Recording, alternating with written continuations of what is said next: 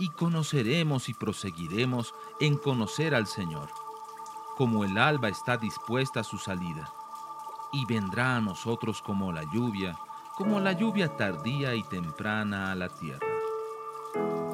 Lluvia tardía. Un tiempo para recibir la frescura de la palabra de Dios.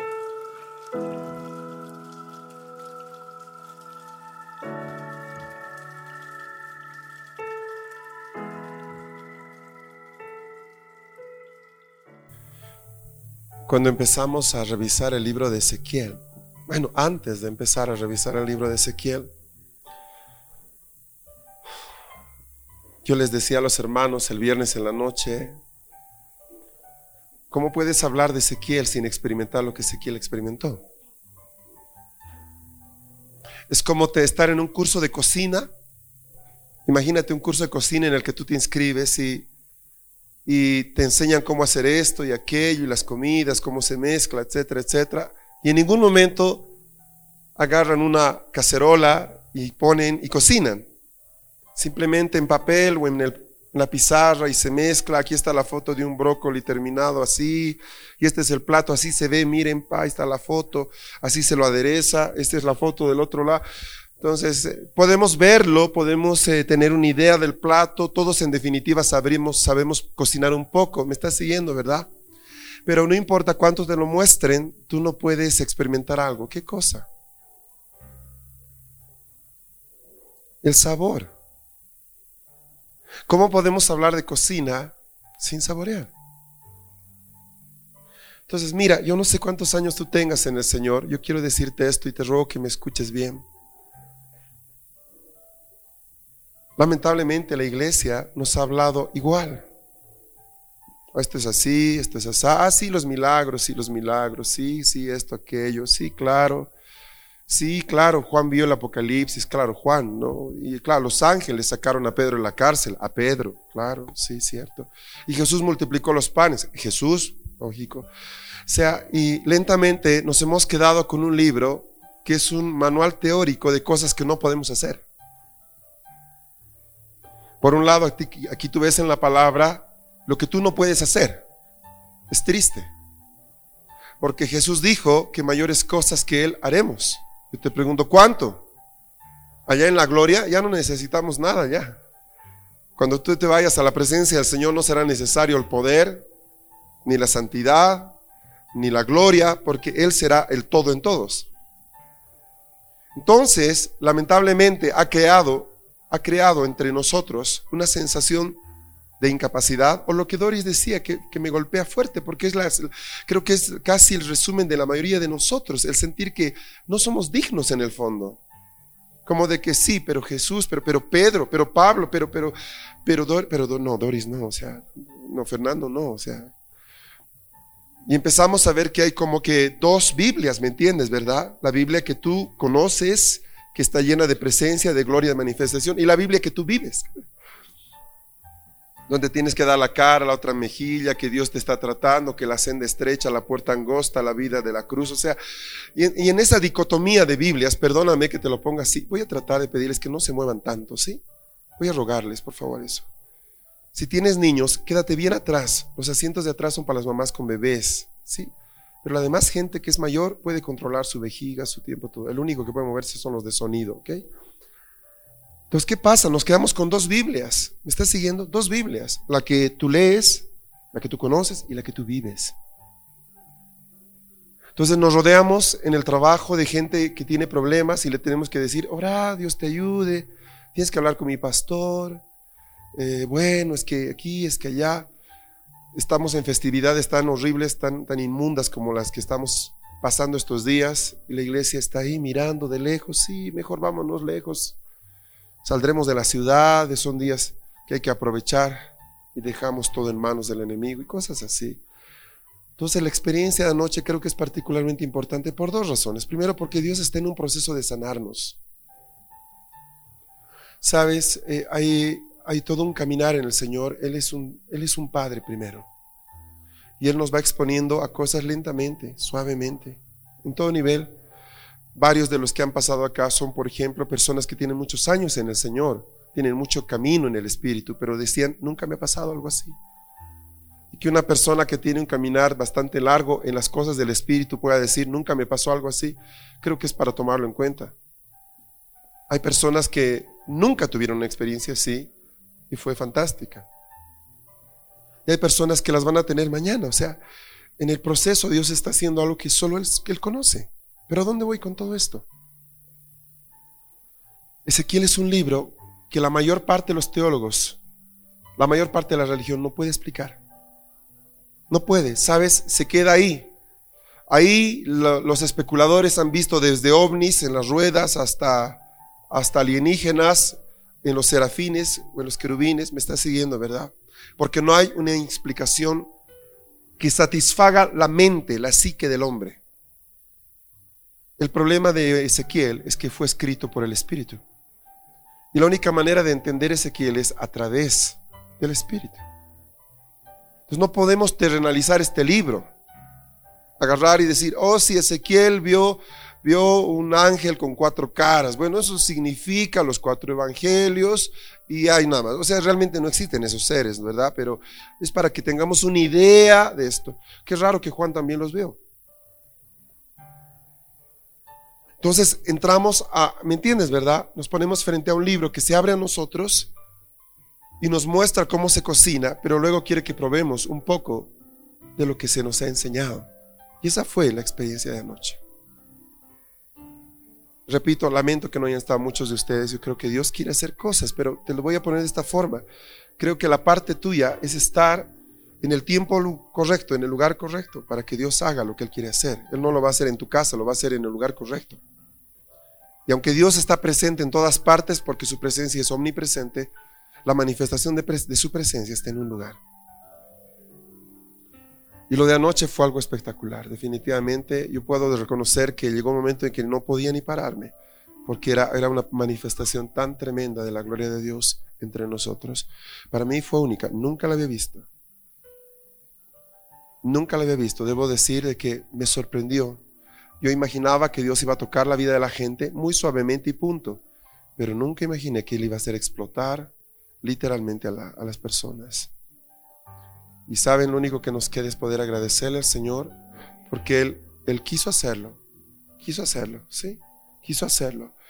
Y ver, yo, yo quisiera que pudiéramos cantar esa canción otra vez y ver que la única forma de poder conseguir lo que Dios quiere es ser sencillos de corazón. Vez tras vez, ¿saben? Lamentablemente, toda nuestra estructura, todos nuestros traumas, todos nuestros dolores, todo lo que hemos vivido, todas nuestras infancias cortadas, yo qué sé, son un problema a la hora de poder entrar a lo nuevo. Ahora, no te cargues, porque Dios está a cargo de tu vida. O sea, tu parte es ser arcilla. Ser arcilla. No le digas al alfarero, ¿por qué me quieres hacer una jarra? Yo quiero ser un plato. Deja que el Espíritu haga lo que Él quiera contigo. O sea, mira, hasta aquí has hecho lo que has querido que en tu vida y ahí está. Ese es el resultado malo, bueno, regular, ese es, ahí está, ese es tu esfuerzo, ahí está. ¿Qué pasaría si tú le permites que él haga lo que él quiere hacer? Sinceramente, si tú tienes un Dios que para ti es un Dios de amor, yo no creo que te vaya a destruir, no creo que te vaya a traumar, que te vaya a robar, no te va a partir. Yo creo que Él quiere lo mejor para nosotros. Dice que Él tiene pensamientos de paz. ¿Me entiendes? Entonces, Creo que llega el momento en algún instante en el que debemos soltarnos a los brazos del Señor sin preguntarnos si nos va a sujetar, porque asumimos que Él es un Dios de amor que tiene control de lo que está haciendo. Lo hará hoy día, lo hará mañana, lo hará en un año, lo hará dos. No es el punto el cuándo, el cuándo se encarga el Señor. El punto tuyo es ser arcilla fresca siempre, siempre. ¿Estamos? Y la verdad, mis hermanos, yo sinceramente, yo sinceramente creo que Dios está empezando. Hermoso Señor, mi Salvador. Seguro estoy que todos mis días. Mientras escuchamos la adoración, vamos a Génesis 5, por favor.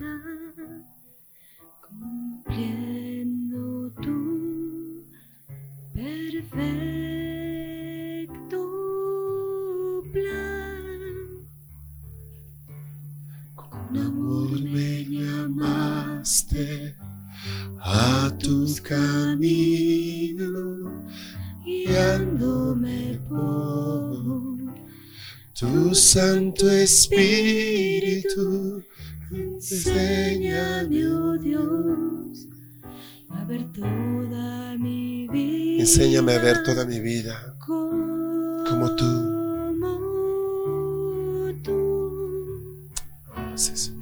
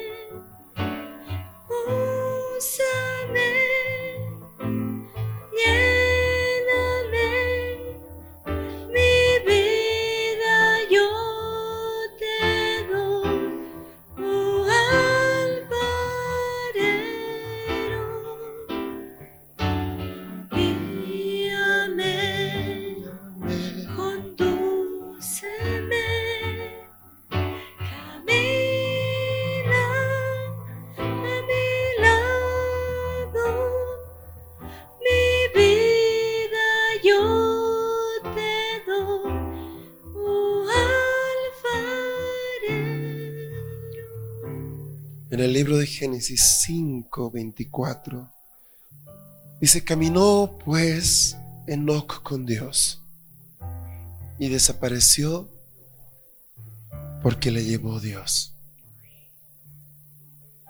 Es uno de los pasajes más extraños de la palabra. Caminó pues con Dios Enoc y desapareció porque le llevó Dios.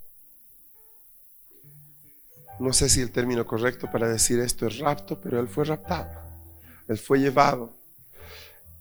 Enoch vivió en una época en que no había ley, o sea, no había cómo, no había una explicación escrita como la que Moisés daría cientos de años después. No había casi nada. Pero él, en medio de toda esa ausencia, él caminó con Dios. Quiero llevarte a Isaías 40 un momento.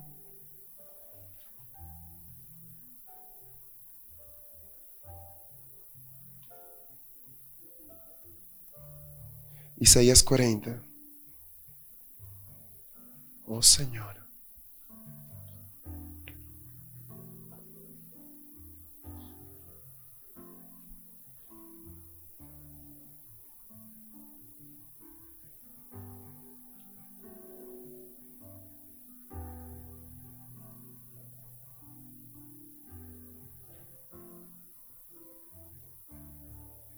Capítulo 40 de Isaías, versículo 28 adelante. No has sabido, no has oído que el Dios eterno es Jehová, el cual creó los confines de la tierra. No desfallece ni se fatiga con cansancio, y su entendimiento no hay quien lo alcance. Él da esfuerzo al cansado y multiplica las fuerzas del que no tiene ninguna. Los muchachos se fatigan y se cansan, los jóvenes flaquean y caen. Pero los que esperan a Jehová tendrán nuevas fuerzas, levantarán alas como las águilas, correrán y no se cansarán, caminarán y no se fatigarán. La iglesia está llena de gente cansada, ¿sabías? Gente que está esperando un toque de Dios, gente que está esperando que pase un milagro, que alguien ore por ellos. Y el secreto, desde Isaías hasta ahora, es uno solo. Es aprender a esperar en el Señor. Yo le voy a ampliar esto en unos instantes. Enoch caminó más de 300 años, o sea, vivió más de 300 años y pudo caminar con Dios. Nosotros tenemos una vida mucho más corta que la de Enoch. Quizás con algo de suerte, si vale el término, suerte, podemos llegar a los 70. Y aún así, a la gente le cuesta tanto caminar con Dios. Hay gente que tiene 10 años en el Señor y ya está cansada. Enoch, yo no veo tanto su, el mérito de Enoch en haber sido, en haber caminado con Dios, sino en haber caminado tanto tiempo con Dios. Porque creo que todos en ciertas etapas caminamos con Dios muy cerca. ¿Te acuerdas del día que te convertiste, verdad? El gozo, el entusiasmo. Yo no sé hace cuánto tiempo fue eso, pero caminaste con Dios, o quizás hoy aún caminas con Dios, pero Job caminó mucho tiempo con Dios. No solo caminó, caminó mucho tiempo. Sabes, ciertamente el enemigo tiene la virtud de, de esperarnos, escondido en lugares oscuros, no en el momento en el que tú estás caminando bien, sino en el momento que estás cansado. Es cuando tú dices, ay, me tomaré un descanso, te buscas una buena vereda, te sientas, pones tu espada al piso cuando el enemigo cae con todo. Él nunca ataca a alguien que está de pie. Ahora, el secreto, digo yo, y está acá, pues Isaías lo recorre, lo, lo revela a nosotros, es muy simple. Esfuérzate en esperar en el Señor. Dice, es interesante, los muchachos se fatigan y se cansan. Este verso lo pongo en duda yo, porque tengo un muchacho que no se cansa. Tengo mis dudas respecto a este versículo, pero si la Biblia lo dice, debe ser. Todavía no encuentro el botón de apagado de uno de mis hijos. En alguna parte debe estar su apagado, pero no lo encuentro. La cosa es de que, a... bueno, quienes son papás o mamás creo que pueden entender lo que estoy diciendo. Hay alguno que parece que tiene unas Duracell, pero de titanio, ¿verdad? Que... Pero acá la palabra dice, aún los, los muchachos se cansan. Y sí, creo que en algún momento ya se desconectan, ¿verdad? Y los ves tirados en cualquier parte del piso. Más de una vez tu hijo se ha debido quedar dormido en los lugares menos adecuados para dormirse, porque ya no pudo más. Y dice, los jóvenes flaquean. Es interesante que no dice que se cansen. Dice, los jóvenes flaquean, se debilitan. ¿Y cuál es el, paso siguiente de los jóvenes? Y caen. Es interesante. ¿Estamos bien? ¿Me estás siguiendo? Y el Señor en el siguiente verso nos dice, más los que esperan en Jehová tendrán nuevas fuerzas, levantarán alas como las águilas, correrán y no se cansarán, caminarán, no se fatigarán. ¿Cuál es el secreto? Esperar en Dios. ¿Y cómo se espera en Dios? Buena pregunta. Permítanme ir un momento a hablar con Pablo, ¿sí? Vamos a hablarle a Pablo un rato. Vamos a irnos a segunda de Corintios 11. Uno de nuestros problemas como creyentes, como cristianos en el Señor, es que no reconocemos bien el tiempo en el que estamos viviendo. Te lo voy a poner de esta forma y voy a volver a usar una ilustración en base a la familia. Los que son papás, los que han sido papás, ahora quizás ya son abuelos, no sé, las mamás, creo que pueden entender esto. Más de una vez pasa que los chicos quieren hacer cosas que no están capacitados para hacer.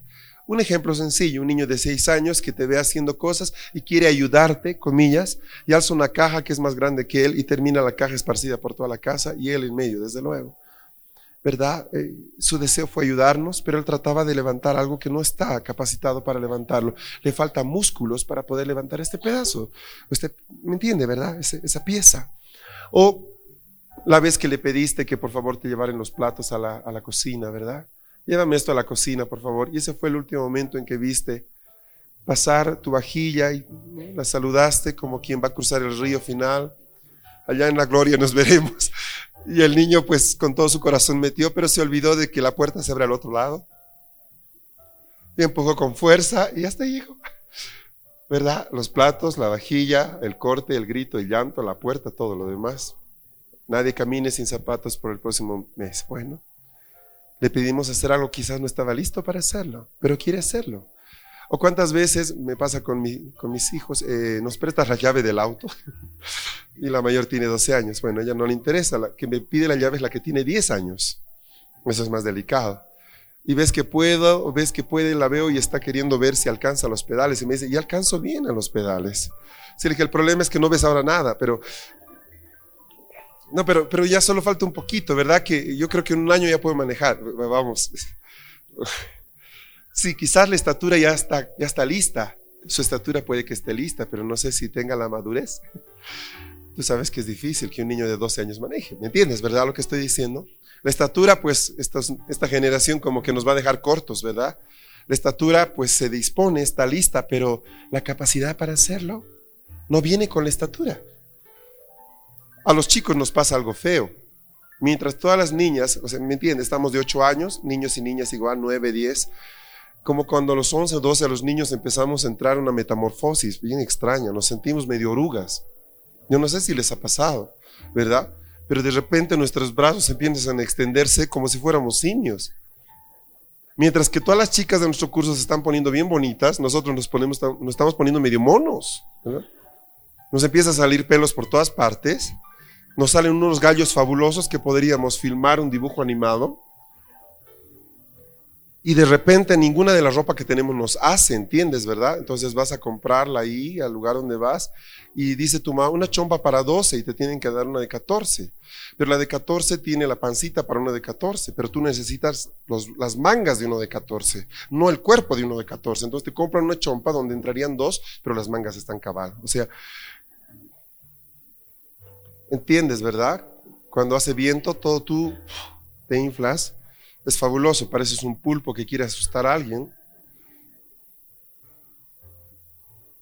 El crecimiento en los hombres es bastante feo. Bueno, las mujeres tendrían la voz y decir, usted no sabe lo que está diciendo.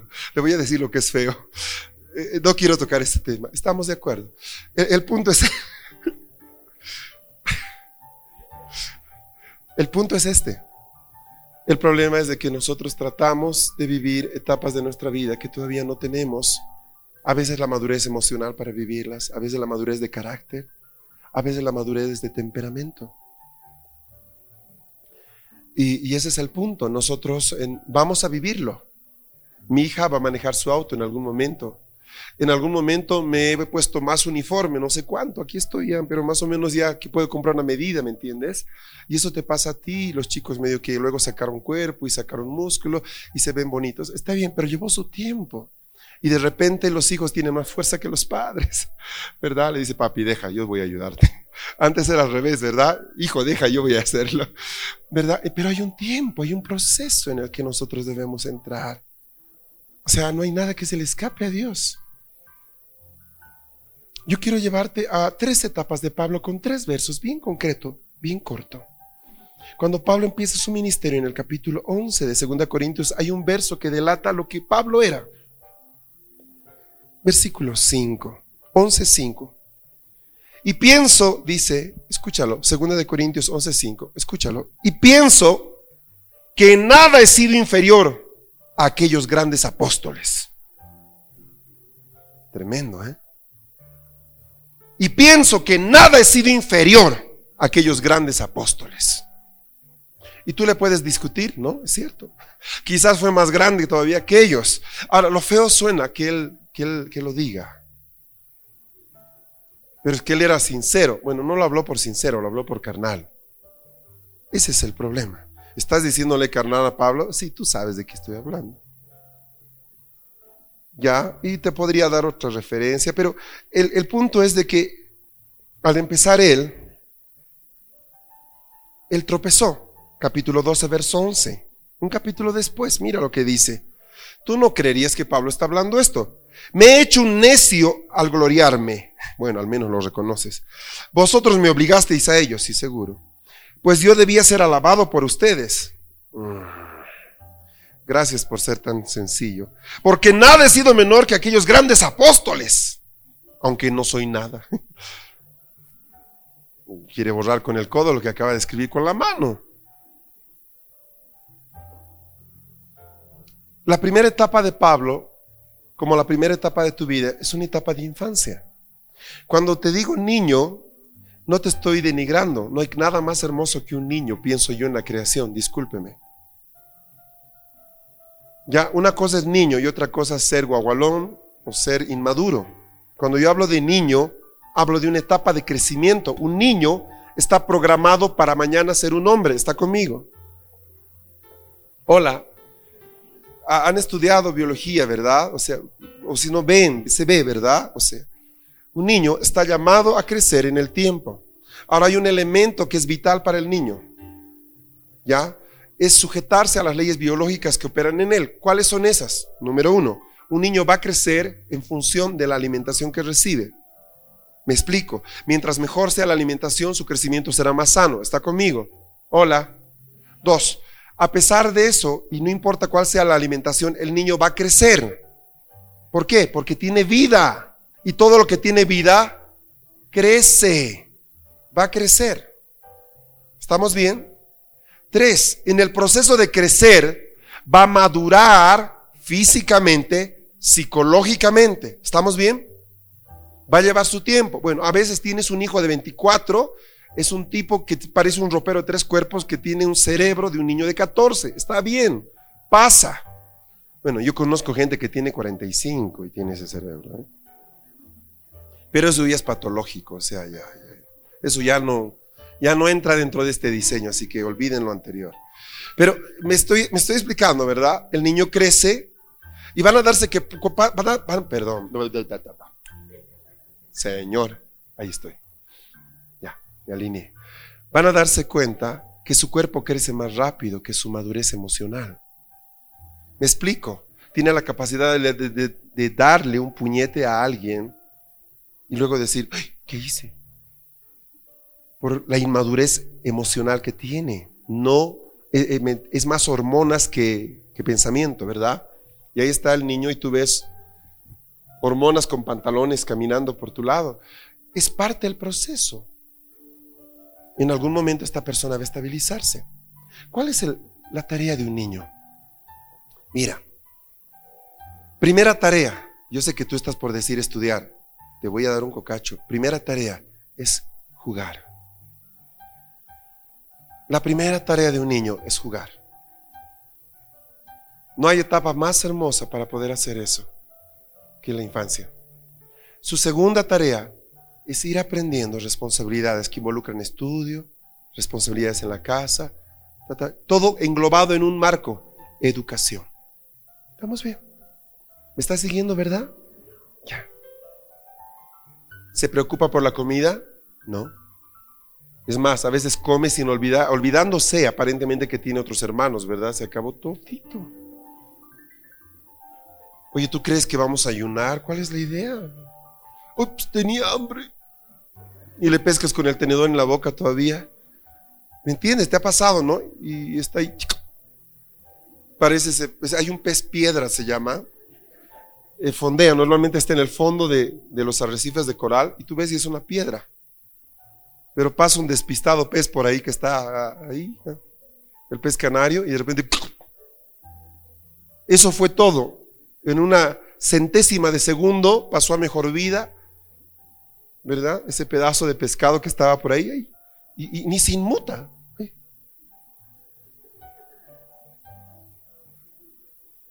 Oye, ¿estás vivo? Sí, te conozco por la boca que tienes.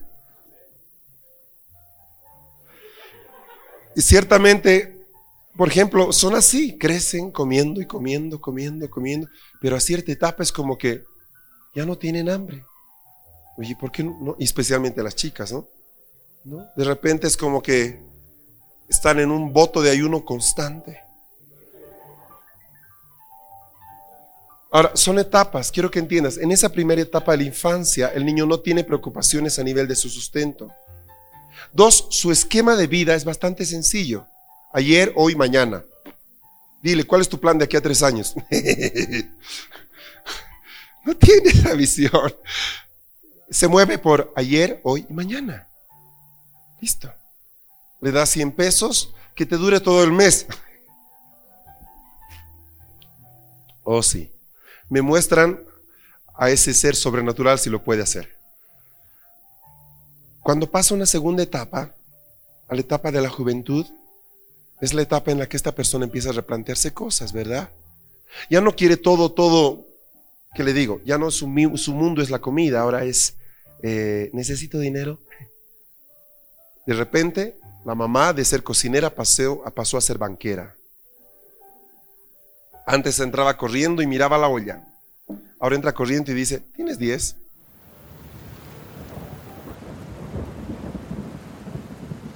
Estás escuchando tu programa Lluvia Tardía.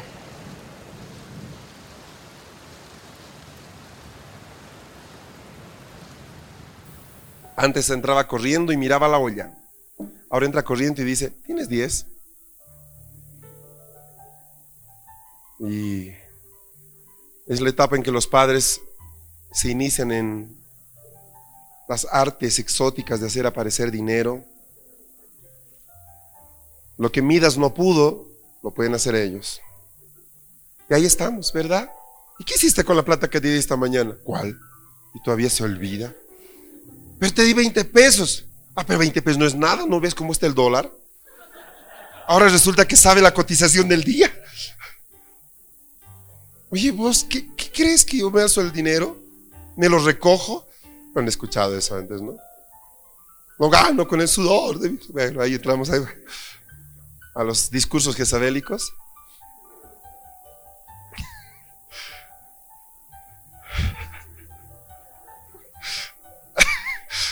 Es bueno que tome con una sonrisa lo que les está doliendo.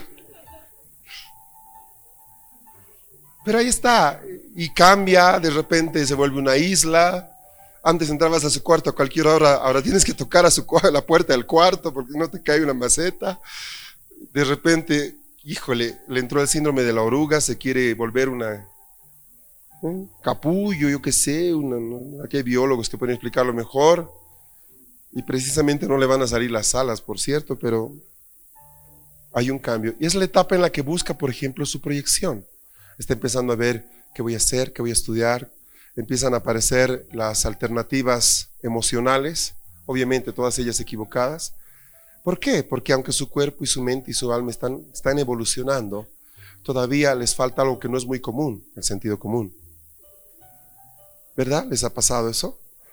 hasta que pasen una tercera etapa, que son personas adultas. Yo le acabo de leer un versículo de Pablo hablando como niño. Si me está siguiendo, dígame. Escucharon lo que él dijo, ¿verdad? Yo no soy nada menor que los grandes apóstoles. Bueno, le voy a presentar a Pablo en su juventud espiritual, Efesios capítulo 3.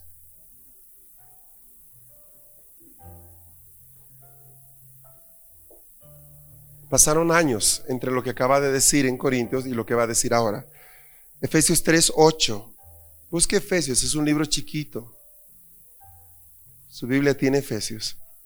Dice Pablo, a mí que soy menos que el más pequeño de todos los santos, me fue dada esta gracia de anunciar entre los gentiles el Evangelio de las inescrutables riquezas de Cristo. A mí que soy, mira cómo empieza, menos que el más pequeño de todos los santos. Qué diferencia, ¿no? Ya no es, ojo, que nada menos soy que los grandes apóstoles. Pasó a esto. Soy el más chiquito de los santos. ¿Qué está pasando con Pablo? Está madurando. Y le voy a presentar, voy a hacerle una entrevista a Pablo, hablándole de adulto. Váyase a primera de Timoteo. Primera de Timoteo, capítulo 1.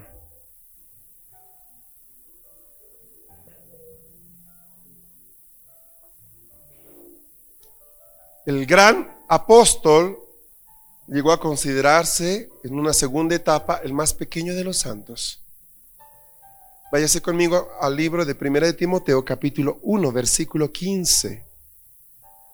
Dice Pablo, si no lo encontró al momento en que lea, escuche, palabra fiel y digna de ser recibida por todos, que Cristo Jesús vino al mundo para salvar a los pecadores, de los cuales yo soy el primero. Voy a volvérselo a leer. Palabra fiel y digna de ser recibida por todos, que Cristo Jesús vino al mundo para salvar a los pecadores, de los cuales yo soy el primero. Timoteo, una de las últimas cartas que Pablo escribe antes de partir. ¿Notan un cambio en él? Yo que no soy nada menos que los grandes apóstoles, soy el más pequeño de los santos, soy el primero de los pecadores. ¿Está siguiéndome? Hola, ¿está conmigo? Esto se llama crecimiento. Pero ahora, yo no sé cuántos se acuerdan de la canción del reino del revés. Yo me acuerdo, bueno, los que son más o menos de nuestra generación se acordarán de, de la canción del reino del revés. Híjole, eso sonó ya medio. Pero ¿qué les voy a decir? El otro día le hablaba a un joven y dije, le, dije a un muchachito aquí de la iglesia, ¿y eso de Plaza Sésamo? ¿De qué? ¿Tú no conoces Plaza Sésamo? ¿En qué canal dan? Olvídalo. Déjalo ahí. Debo reconocer que me sentí viejo. Bueno, hay una canción, yo no sé cuántos se acuerdan, pero te habla del reino del revés, donde las cosas caminan para arriba y cosas así. Una canción muy bonita, una canción de niños. El reino de los cielos bien podría tener esa canción. El reino de los cielos es un reino del revés. Te doy un ejemplo. Al que menos tiene, aún lo que tiene se le quita. Porque mientras menos tienes, más te dan. O sea, aritmética. Mientras más das, más tienes, dice el reino. La lógica es, mientras más das, menos tienes. ¿Notas? Nuestra, nuestra mente nos ha enseñado eso. La mamá, vas a ahorrar tus monedas del recreo, ¿me entiendes? ¿Cuántas monedas tengo? Diez. ¿Y diez son más que nueve? Sí. Mientras más ahorras, más tienes. Vienes al reino. Mientras más das, más tienes. No, pues, pero si doy mis diez ya no tengo nada. Eso dice tu mente. Entonces, ¿me entiendes, verdad? La ley del ascensor. Los, los postreros serán los primeros. Es la ley del ascensor. El último que entra es el primero que sale. Pero te cuento, eso también es en el reino. Injusto, no es injusto, son leyes, son dinámicas de Dios. Ahora te introduzco una tercera ley de este reino del revés. Mientras más creces, realmente decreces. Lo voy a poner de esta forma. Mientras más Dios te eleva, más abajo estás. Oiga, ¿dónde hizo usted su secundaria? A ver. No, no, en serio. Mientras más Dios te eleva, más abajo estás. A tal punto que si el Señor en este momento dijera, tráiganme a los más ungidos de la iglesia, ¿Saben qué? Sus ángeles irían corriendo al segundo piso a buscar a los niños. Y nosotros nos, nosotros nos quedaríamos, eh, perdón, eh, ellos ni predican, ¿eh? O sea, le voy a explicar, Señor. Yo, estoy con, ¿sabe qué es esto? No es chupete, o sea, yo, yo predico acá.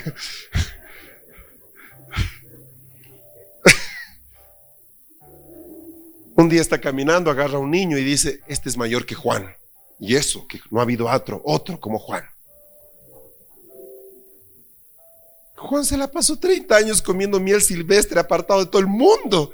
Y este enano que no sabe limpiarse ni la nariz es más grande que él. Oye, Señor, ¿qué pasó? Así lo veo yo. Pablo, etapa de niño. Yo no soy menos, menos que los grandes apóstoles. Ojo, cuidado con quien habla.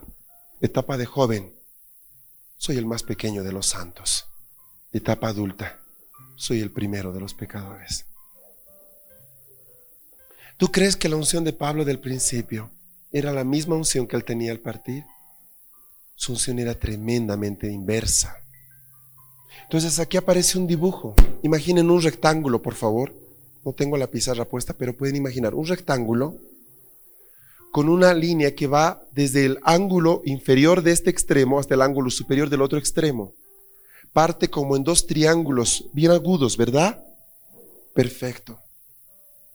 Ahora la figura es esta. Mientras tú más te achicas, el triángulo de abajo, la presencia de Dios más se agranda. Al principio tú eres esto, ocupas todo el espacio lateral del rectángulo. Y Cristo ocupa una rayita, menos del 1%. Y este es el diseño de Dios, que a medida que tú vayas creciendo, creciendo, creciendo, tú seas menos y Él sea más. ¿Me estás siguiendo? Sea más, sea más. Al final de tu vida van a tener que hacer algún esfuerzo para ubicarte. ¿Sabes por qué? Porque al verte, al único que van a ver es a Jesús.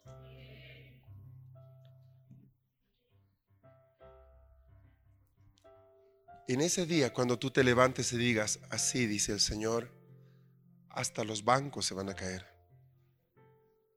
Al principio, así dice el Señor, hola, eso era una profecía, ausencia de unción, de presencia, de poder. Pero a medida que vamos caminando en el Señor, se cumple un verso que pensamos que está escrito solo para la muerte. Sorbides la muerte en victoria. ¿Qué crees que hay en tu vida cuando vienes a Cristo? Pues vida, hay muerte. Y la naturaleza de Dios se chupa literalmente como por una bombilla todo lo muerto que está en nosotros. Pero en ese proceso, ¿sabes qué? Tenemos que dejar que Dios trate con nosotros. Vaya conmigo a Primera de Juan capítulo 1. Abra su espíritu esta palabra. ¿Sabe? No le estoy hablando de Ezequiel, los misterios ni la gloria de Dios. Le estoy enseñando a cómo no perder la gloria de Dios de anoche. Le estoy enseñando a que Satanás no le robe lo que anoche hizo con, con usted. Y le estoy abriendo los ojos para lo que Dios quiere hacer contigo mañana. En el libro de Primera de Juan, capítulo 1, verso 13. A ver. Bien, no hay 13. Déjelo ahí. Váyase conmigo a Filipenses. En el proceso de crecer, el Señor hace cosas especiales. Mira, todavía nos cuesta ver al Señor como Él es. Jesús dice, mis pensamientos para ustedes son pensamientos de paz. ¿Sabes qué te diría a ti? Hay una palabra que Dios me da para un varón que está acá. No sé quién es. Pero me dice, ¿por qué no te dejas bendecir? Y es como que el Señor quiere poner tu mano sobre tu cabeza y ya la moviste. Déjate bendecir. Yo no sé para quién sea. En el libro de Filipenses capítulo 1, verso capítulo 2, perdón. Verso 6. Verso 5. Haya pues en vosotros este sentir que hubo también en Cristo Jesús, el cual siendo en forma de Dios no estimó el ser igual a Dios como cosa que aferrarse, sino que se despojó a sí mismo tomando forma de siervo, hecho semejante a los hombres. Y estando en la condición de hombre, se humilló a sí mismo, haciéndose obediente hasta la muerte y muerte de cruz. Por lo cual Dios lo exaltó hasta lo sumo y le dio un nombre que es sobre todo nombre, para que en el nombre de Jesús se doble toda rodilla, de los cielos que están en los cielos y de la tierra y debajo de la tierra, y toda lengua confiese que Jesucristo es el Señor para gloria de Dios Padre. La palabra aferrarse, que está en el versículo 6, no estimó ser igual a Dios como cosa que aferrarse, es una palabra griega bien interesante. La palabra es arpagmón en griego. ¿Y sabes qué significa? Se ha traducido como aferrarse, pero ¿qué, ¿qué, significa literalmente esta palabra? Agarrar algo con violencia por temor a perderlo. Voy a repetir lo que significa. Qué tremendo. Escucha, por favor. Agarrar algo con violencia por temor a perderlo. Y aquí dice que Jesús no estimó el ser igual a Dios como cosa que aferrarse. Él no se aferró a perder eso. Ahora, lo que sucede es lo siguiente. En el proceso de ir creciendo, tenemos que perder muchas cosas. ¿Me estás siguiendo? Pero en el proceso de perder, vamos ganando otras cosas. Y te voy a dar una ecuación de Dios. Nunca lo que pierdes equivale a lo que ganas. Siempre ganas más que lo que perdiste. Entonces hay gente, por ejemplo, que está aferrada. Está aferrada a sus hijos porque no quiere perderlos. Está aferrado a su novio porque no quiere perderlo. Está aferrado a su trabajo, un trabajo que no es de Dios porque no quiere perderlo. Tiene miedo. Está aferrada a sus padres, está aferrada a su pasado, está aferrada. En tanto que no sueltes eso, Dios no puede darte lo, que Él quiere darte, ese es el problema. Pero es que Fernando, yo busqué antes. Es que tú no tienes que buscar nada. Deja que Dios ponga delante de ti lo que Él tiene para ti. Y al pasar, al pasar, al pasar mi vida, yo veo que, que esos dos tipos de personas son las que están en la iglesia. Gente que, que fácilmente suelta, no se aferra a nada.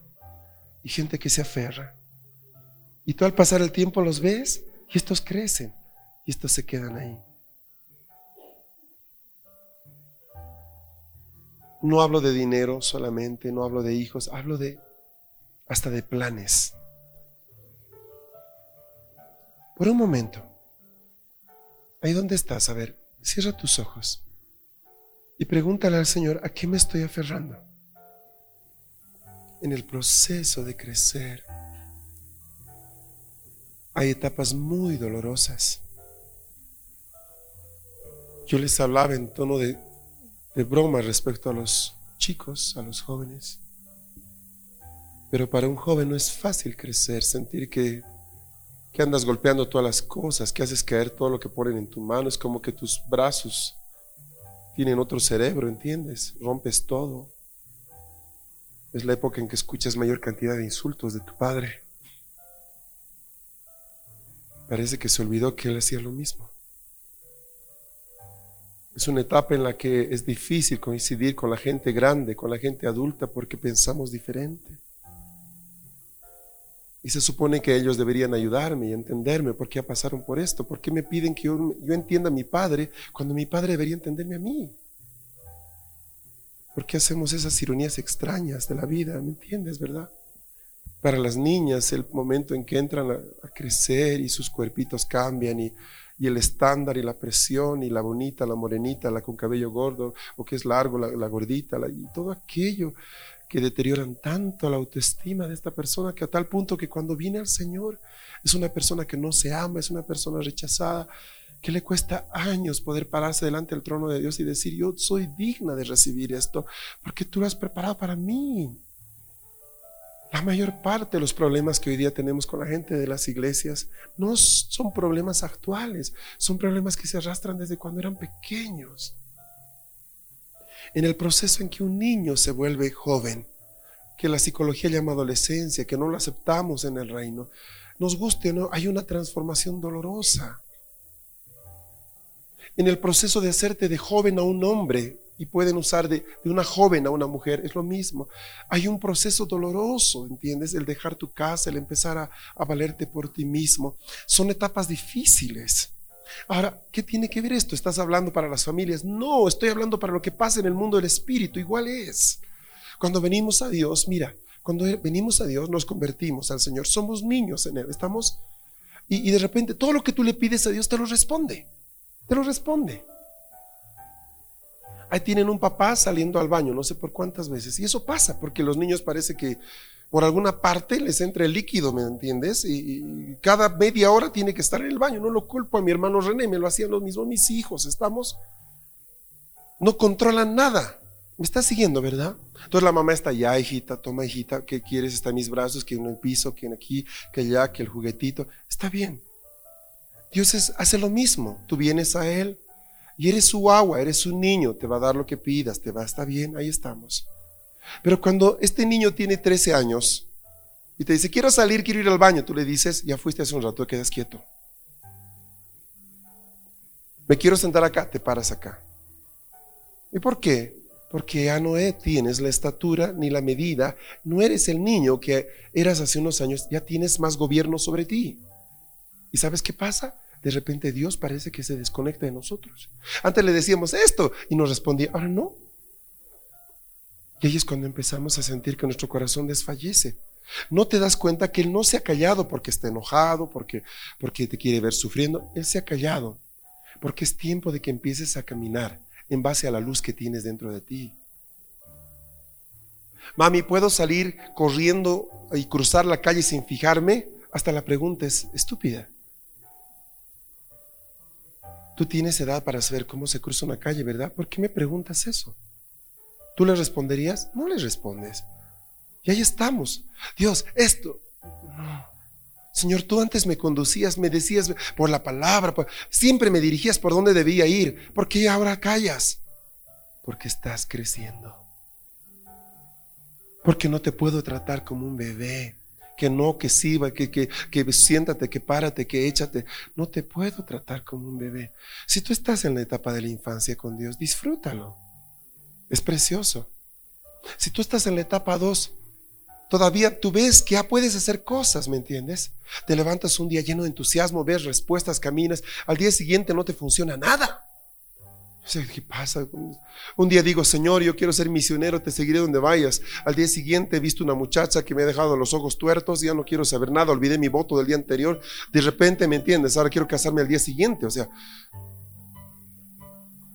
y ahí estamos, bienvenido a las 10 montañas rusas más famosas del mundo, los 10 hermanos de la iglesia. Ese se llama el tirabuzón, a qué le dicen el Goliath, a qué le dicen el, el Pathfinder, ¿entiendes? Porque cada uno está así, bien, mal, bien, mal, bien, mal, está bien. Un día está aquí, quiere orar, ministrar por todos, y ahí está, su mano está activa, al día siguiente está en la última fila, atrás, mirando y pateando el banco y quiere que irse de una vez que el culto acabe pronto. O sea, sé que le han hecho a este hermano que no es una maldición, seguro que un hechizo, que no, está creciendo. ¿Te das cuenta que ese es el problema a veces? Tienes una hija de 14 años y viene y se quiere sentar en tus piernas como se sentaba cuando tenía 7 y estás a punto de ir a visitar al terapista, ¿entiendes? Porque se va a sentar sobre ti, la silla va, no va a ceder y tu columna va a ser lo único que va a amortiguar. Ya te ves en, postrada en cama, comprendes, ¿verdad? Y, no mide, no, no mide. Espera. Ya no tiene siete, pero quiere hacerlo de siete. Hay ratos que quiere estar apoyado en tu pecho y quiere que tú le rasques la cabecita como antes. Y le dices, ya, ahora ve a hacer tus cosas, ¿entiendes? Entonces hay esa parte de la infancia ligada a su vida, pero también el hecho de no te metas en mis cosas, yo sé que me voy a poner.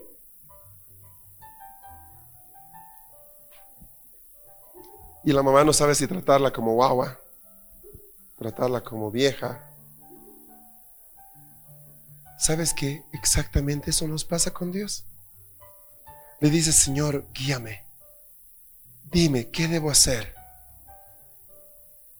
¿Quieres salir conmigo? Te invito al cine. Vamos a ir a hacer un análisis espiritual del Señor de los Anillos. Oye, ¿qué acabas de orar? guíame, donde tú me guíes y oiré. Vamos al monje. ¿Notas, nota lo que te estoy diciendo. Entonces el Señor hace algo que tú haces muchas veces.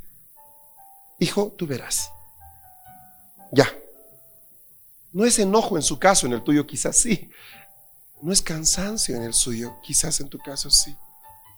Lo que Él calla es porque Él entiende que tú ya sabes lo que debes hacer.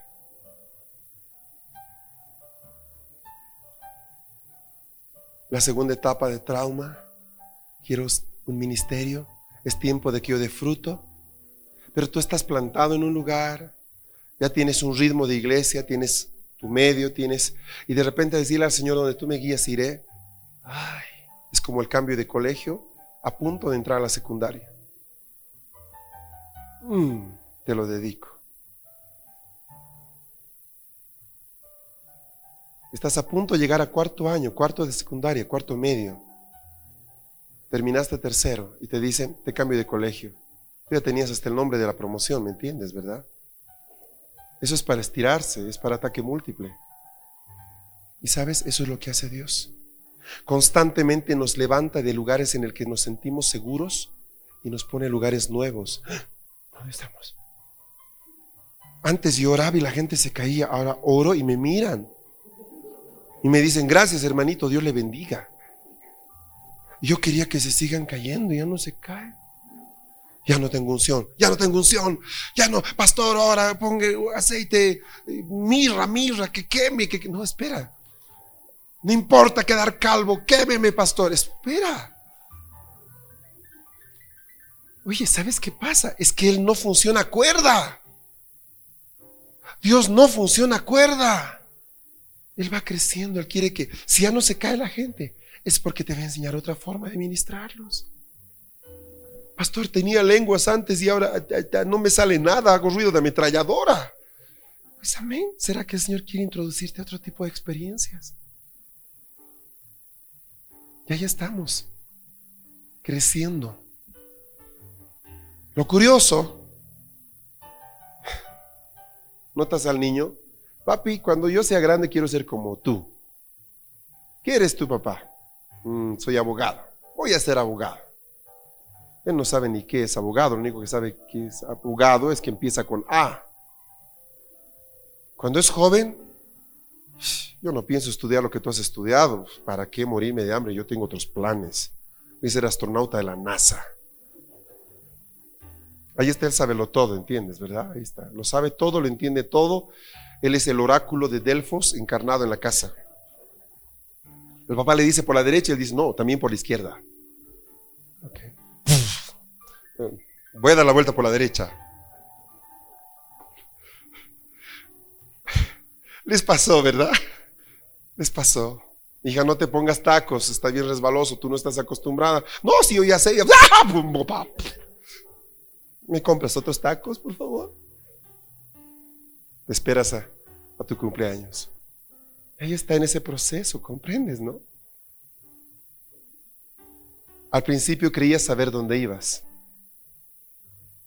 Al medio estás seguro dónde vas. Al final dices, ¿dónde ido?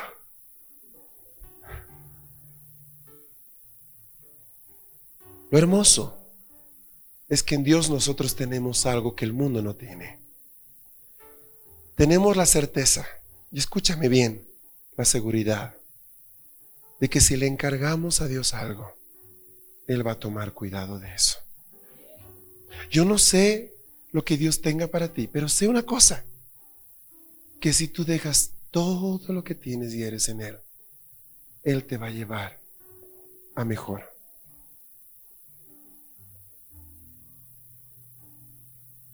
Va a ser doloroso. Es difícil. Mas el Señor conduce. El gran apóstol de Jesucristo, Pablo, terminó considerándose el primero en la fila de los pecadores. Quiero volver a Isaías 40, por favor, en esta mañana. Permítanme terminar tocando algunos aspectos que creo que son los vitales en todo esto.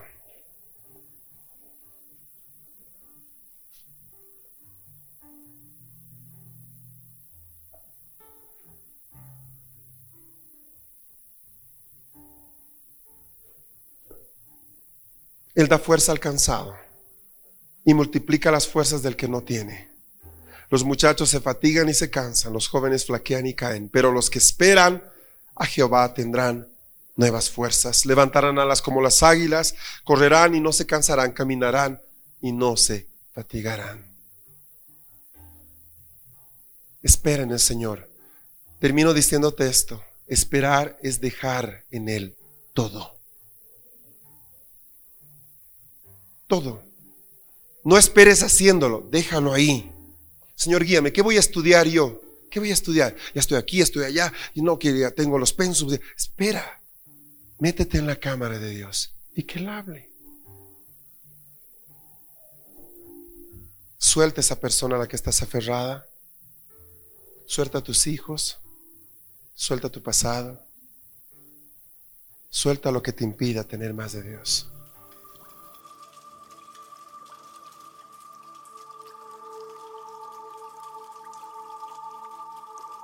Este fue tu programa Lluvia tardía. recibiendo la frescura de la palabra de Dios.